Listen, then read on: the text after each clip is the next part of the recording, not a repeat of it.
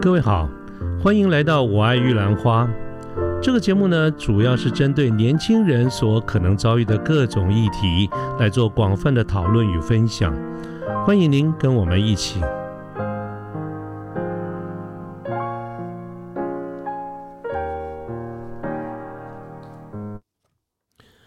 各位好，我是卢天记。现在是民国一百一十年的十二月八号星期三的下午。那么今天这一集节目里面呢，我们来谈一下香港从一九九七年回归中国之后发生了什么事情。我们在之前的节目里面曾经跟大家提到过，在一九八四年，中国跟英国两国那么就香港问题共同发表了一份声明，称之为中英联合声明。那么在这个联合声明、中英联合声明里面呢，他承诺了香港对于现有的社会经济制度跟生活的方式，承诺五十年不变。也就是从一九九七年回归开始，连续五十年，这三个部分是保有不变的。什么？也就是说，香港在一国两制的前提之下，享有跟中国内度内地不一样的自由跟司法的独立。那么，这个是一个香港回归非常重要的一个精神，这也是双方这个共同同意的一个基础。那么，这份文件呢，就是由东当时中共的国务院总理赵紫阳跟英国首相柴契尔夫人。他们共同签订，而且呢，签订的当时，中国的中共的中央军委啊，主席邓小平、国家主席李先念，他都在抢签证。而且呢，这份文件在这个四呃这个第二年呢，就在联合国秘书处有登记哦，它是正式生效的一个这个文件啊，它是一个正式的文件，跟合约是等同效力的。但是呢，从这个香港回归中国以后。真的有照这样子来做吗？其实很意外的一件事情是，到今天为止也不过就是二十几年的时间，中共就撕毁了这个协议啊！这里面呢，呃，没有多少时间，还不到五十年的一半呢。那么，呃，这个，所以我们今天这期节目呢，就跟大家来说明一下，中共到底说了什么或者做了什么啊？那我们光我们刚才提到哈，包括上一集也提到了，就是从九七回归以后，在香港的一个治理上面，最高的一个法源是在一国两制情况之下，有一个香港基本法，这是双方同意在以香港基本法作为最高法源啊，这里面赋予香港的居民很多的这些权利，而这些权利都是当时中国跟英国这边共同同意的。可是呢，中国一直没有怎么执行，就譬如说。很重要的一件事情就是人民的选举。这个选举呢，原先按照这个呃基本法里面哈应该有的赋予香港居民的一些权益，其实中方都没有执行。甚至于他们在这个二零一四年的时候，经过了一个会议哈，这个二零一四年的八月三十一号叫做他们呃开有一个叫做八三一的决定，就八三幺八月三十一号或者八三一框架，这里面呢，他。牵涉到三落闸，意思就是他根本就改变了游戏规则，他完全没有按照基本法里面所规定赋予香港居民的这个权利来成来进行所有选举的程序，而是根据第四任行政长官当时的选举委员会的人数啦、委员啦产生办法，他不实行公民投票，也不实行政党的个提名，而这些公民投票、政党提名都是基本法里面所所。清清楚楚的载明赋予香港居民的这些权益，那这件事情呢，就是在这个这个回归以后的一段时间，仍然不被执行，所以造成很大的一个香港居民的抗议。这件事情就是后来的雨伞运动的直接导火线。刚才我们谈到的哈，就在二零一四年八月三十一号这一天，香港当时的政府哈就这样做了做了这样的一个决定。那么在几天之后，就是不到一个月之后，从九月开始呢。香港居民就在香港发起了一系列的这种公民抗争的这个活动，一连串的这个示威。这一连串的示威包括香港很多重要的这些干道啊，包括呃静坐啦、游行啦啊，在金钟啦、天马剑啦、中环啦、湾仔啦、铜锣湾啦、尖沙咀啦、旺角啦，这些都是它主要的诉求，都是要求要恢复基本法里面所清楚明确载明的。赋予香港人民他们选举的各方面的这些权益。那么他们的这个运动在进行抗争的过程当中啊，就是用这个黄色的这个雨伞啊。那么主要呢，就是因为所以大家就去打那个雨伞啊。这个主要的就是因为在示威者他们当时在示威的过程当中，警方啊，香港警方就会用胡椒来这种喷雾剂来驱散群众，所以他们就用这个雨伞来挡。所以呢。当时的这个这个诉求哈，这个示威活动也后来也称之为雨伞革命，或者叫做雨伞的运动，就是这样子来的。当然，这个刚才我们提过，在各区之间大家都有示威抗议，有的很快就被警方给扑灭了，有的也也搞了快快两个多多月啊。这个是在当时一四年的这些状况。那后后后面哈，陆陆续续啊，还有很多的这个事件，我再举几个例子给大家听。啊，就是有关于出版，其实，在基本法里面也赋予了香港人民有这个出版啦，有这个言论的这些自由。但是呢，在基基本法执行以后，香港政府在这方面的执行也是有所偏差的。本来呢，在基本法下所保障的一些言论出版的自由，但是慢慢慢慢的就变直了。那导火线呢，这边要讲的就是这个铜锣湾书店的这个事件。这个导火线呢？啊，这个来自于铜锣湾的书店发生了一个事情。这个事情呢，当然前因也是因为，呃，各位知道现任的中共领导人习近平，他是在二零一二年，也就差不多九年，接近十年前，在十八大上面他出任了中共的中央总书记之后呢，对于言论的自由面越来越越紧紧收紧。当时啊，我们在讲二零一五年的时候，在香港的铜锣湾书店，他当时出这个出了一本书啊。那么这个书呢，其实讲叫做《习近平和他的六个女人》。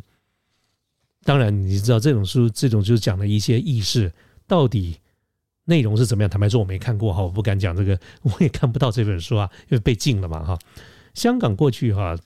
呃。在言论自由上面是是比内地好的，就算在基本法实施以后，就就是大在大陆，各位知道是根本没有任何的言论自由的。香港是好一点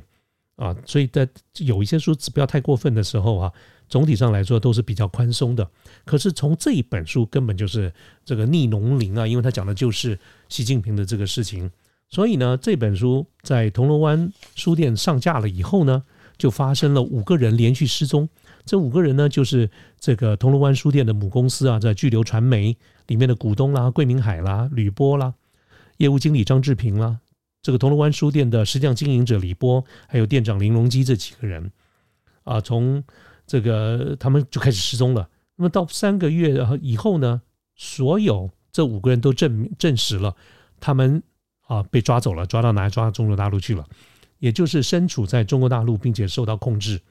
啊，那么这个呢，就造成了香港很大的一个一个一个香港人很大的一个反弹。原因是什么？原因是第一，这牵涉到言论自由的这个问题。到底这本书发行了以后，它在言论，它跟言论自由之间的一些抵触，到底之间的一个分歧在什么地方？第二，就算认为他们有犯罪，或者是有任何的这个依据，到底谁敢管管辖管辖？那么，按照基本法来看的话，这个法律应该在香港执行。有任何的争议，也是由香港的这个司法单位来处理这件事情。可是，很明显的是，这五个人很清楚的，就是被抓到大陆去了，就是我们当时讲的送中，送到中国去了。呃，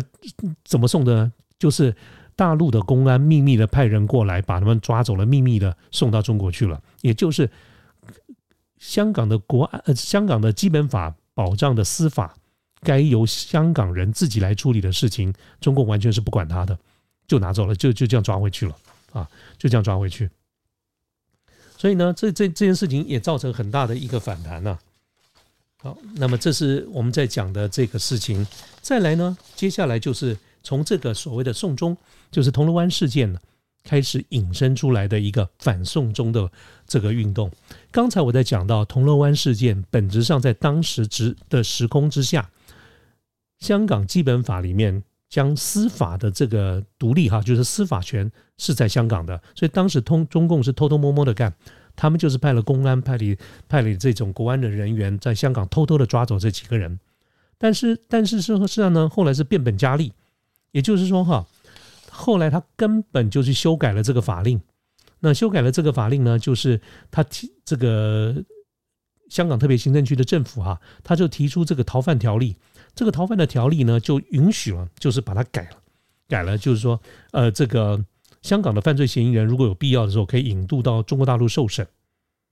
也就是明的干了。刚才我们讲的不是偷偷的干吗？他现在根本就是赋予法律说可以明的这样子干。那么这件事情呢，就爆发了香港居民再次大量的这个这个抗议啊，这就根本就破坏了这个基本法赋予港民香港人民的一些权利。所以从一二零一九年，就是差不多两年半前吧，二零一九年的三月开始哈，那么就有大规模的这个社社运。那么当时呢，他们之这种社运的示威者哈，他用一些各种的方式。啊，游行示威、集会、静坐、唱歌、呐喊、自杀、三罢、罢工、罢课啊、罢市等等，那么不合作的运动，哈，等等各种的这种方式来抗议，就是我们所的反送中啊。这个在香港闹得非常的大。接下来呢，我把一些资料整理一下，我列举了几个重要的这个事件，细节不去讲它了哈。就是刚才讲的三月十五号，他们就在香港的港香港政府的总部。静坐，要求撤回这个逃犯条例。然后三四月的时间啊，这个民政就是民间人权阵线两度发行游行。六月份的时候，民政再度发行第三次游行，超过一百万名的市民，香港市民参与。那么六月十二号呢，在香港的立法会前面又大量的示威啊，这个示威个跟警方也有很多的这个冲突。到了六月十六号，好，民政又来更大的这个。这个这个游行当时超过了两百万人，是香港有史以来啊参与人数最多的这个游游行。七月一号哈开始又有示威，当时的示威就扩这个诉求就扩张扩大了的，包括这个要求这个港首哈香港这个港首就林林郑月娥下台，然后呢要求实施行政长官跟立法会的真正的双普选啊，然后每个礼拜几乎都有。常态性的抗议活动，七月二十一号元朗的事件，八月十八号这个这个又有一个一百七十万人左右的这个八一八集会哈，一百七十万人参加的这个集会的这个抗议。八月三十一号太子站事件，九月四号呢啊，九月四号的时候，林郑月娥香港的行政长官就宣布了啊，那么开始要这个这个震爆了，所以十月一号呢。就全香港开始爆发大规模的这个冲突，然后林郑月娥在十月四号动用请期法，然后制定这个禁止蒙面规例，意思就是说你不准蒙面，因为蒙面我们就照不到你是谁啊。那就是这个双方越搞越激烈，越搞越对峙。十一月啊，这个又有一波的活动，香港的理工大学跟中文大学啊发生了警民的冲突。那么各个这个选举里面啊，民主派当时这个区。这个区选区议会选举啊，民主派在四百五十席的席中拿取得了三百八十九席啊，远远大胜。可是到后来呢，根本就说这不算啊，所以呢，呃，这次的示威就让美国直接开始介入了啊，美国就开始宣布了香港人权跟民主法案。到了十二月哈，这个时候，呃，各位知道一年多前嘛，十二月这个疫疫情爆发了，所以这个抗议的活动的这个力度就开始减弱，因为这个。但是呢，在五月份，去年这个五月哈又开始了，所以去年五月呢，香港的立法会他们就这个直接就宣布了哈，就是这个六月四号，去年的六月四号，在香港的这个呃这个这个呃对，抱歉，六月四号其实是中共的这个全国人大第三次大呃会议在北京召开，那么这里面有个很重大的决定哈，就是。全国人大常委会，它绕开了香港的立法的程序，意思就是说，在香港的基本法里面有先有明定，如果要立法，要有它的一个固定的一个程序。可是中共中共的这个全国人大会根本就不不甩这个规定，它直接的就定义了这个维护国安法的这种，也就是说，这个直接就就就绕开来，去修改了这里面跟国安法相关的这个规定。于是，在六月三十号。他们通过了，就叫港区国安法，就是我们一般讲的港版国安法，就是啊，把所有的这些香港的人权啦等等啊，这些通通啊都都否定掉了。就是我们刚才讲的，把送终这件事情合法化只要是认为有需要，符合国家的这个需要，他们就可以这样子呃任意做他们想干的这个事情。那么这个事情就闹得非常的大啊，闹得非常大。到时候这个各国呢也开始逐渐的啊这个表示意见啊，所以在这个这个事情呢，就是闹到后来，我们讲各位看到最近这一两年香港这么大的一个事情啊，那么产生了。很多的这个呃，这个呃，很多的民主人士被抓啊，包括香港的这个《苹果日报》的这个呃也被关了等等这一些哈。我们在这一两年可以看到很多香港的这个抗议的事实。那么这件事情各国的态度是什么呢？其实我们可以追溯到这个大概四年前吧，呃，也就是说在二零一七年的时候，各国哈政府对这个都有一点意见。二零四年前，也就是香港主权移交二十年以后，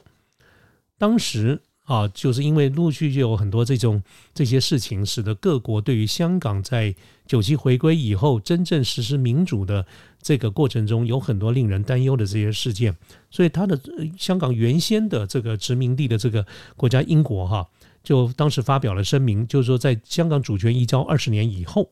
当时的外交大臣 Boris Johnson 就是目前英国的首相哈。Boris Johnson 他在六月二十九号，他发表一个声明，就是说英国在跟中国的中英联合声明里面，对于香港的承诺，跟二十年前一样是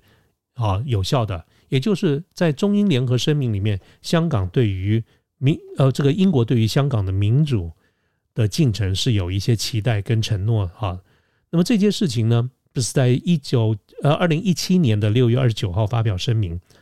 简单讲就是说，虽然中国呃，这个香港已经回归了二十年了，可是英国仍然希望能够英呃香港的发展能够按照中英联合声明里面大家彼此的承诺能够来进行，但事实上我们都知道是没有的，就很意外的哦。这个措辞实实际上是非常保守、非常谨慎的一个英国的这个声明哈，居然在当时引起了中共的这个强烈的回应。各位注意听哈，三个重点。当时中共的外交部发言人陆凯，他在记者会里面就说：“现在香港已经回归祖国怀抱二十年，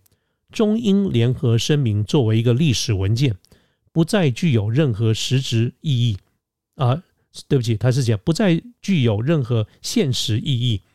对中国中央政府对香港特区的管理也不具备任何约束力。”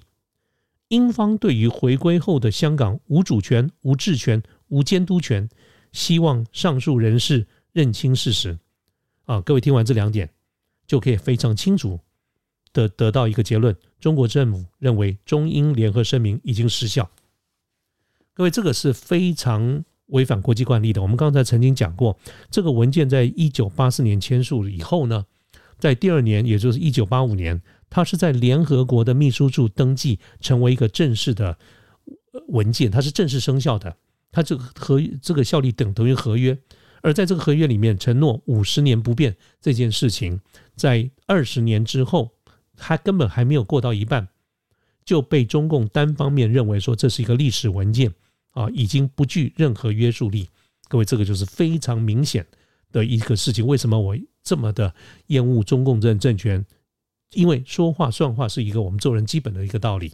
啊，一个签了一个合约五十年，承诺五十年不变，他才不到一半的时间就撕毁了，所以也就会发生我们后面刚才所讲的那些事情，对于各种对于法治的尊重，对于这个呃这个这个这个呃承诺的这些不遵守哈，都是令人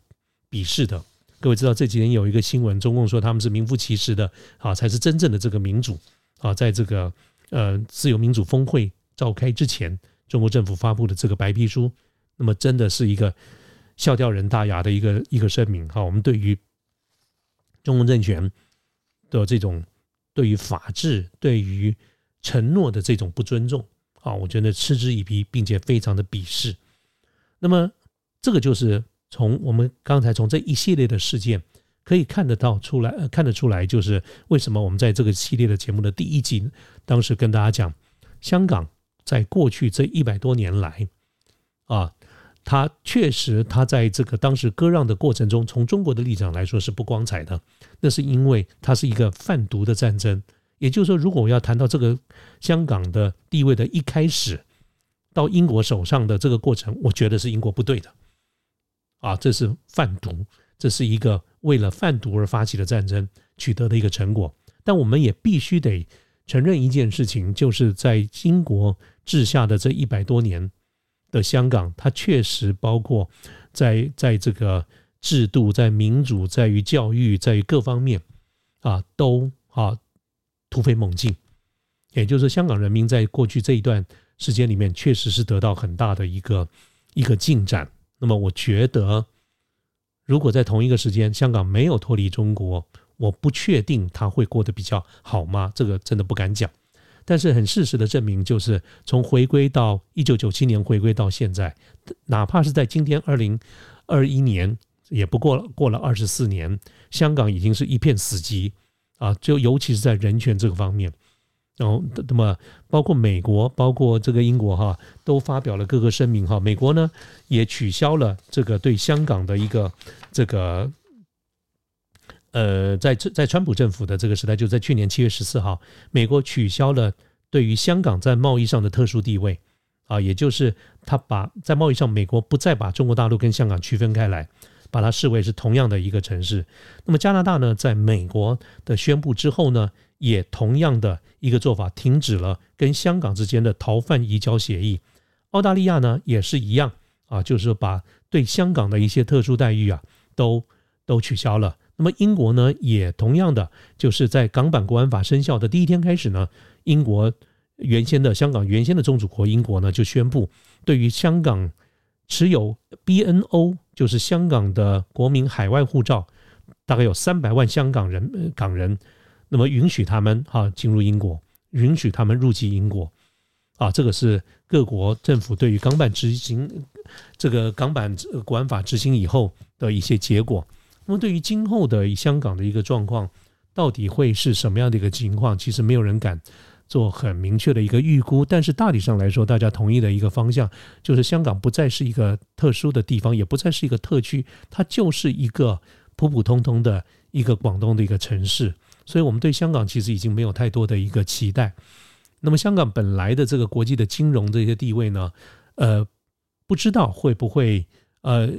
有有很重大的一个改变。但一般来说是会的。那么，也有部分的一些角度、一些说法，就是开始转向新加坡或者其他这些地区。那具体的情况呢，我们就拭目以待了哈。但是，我们作为整个的一个香港系列的这个节目来看的话，其实呃，对香港是觉得呃。觉得其实蛮蛮悲哀的一件事情啊，也觉得经由港版国安法的事情，我们可以非常清楚的知道，一国两制是一个破产的，它是一个一个不会被承诺的、不会被实现的一个承诺啊，这是我个人的一些看法啊。那我们今天的节目呢，就到这边结束，也是这一系列香港。这这个系列节目的一个结束哈，那么我们日后呢会再找其他的这个主题来跟各位做一个比较深入的报道，但是我们今天的节目呢就到这边结束，谢谢大家，拜拜。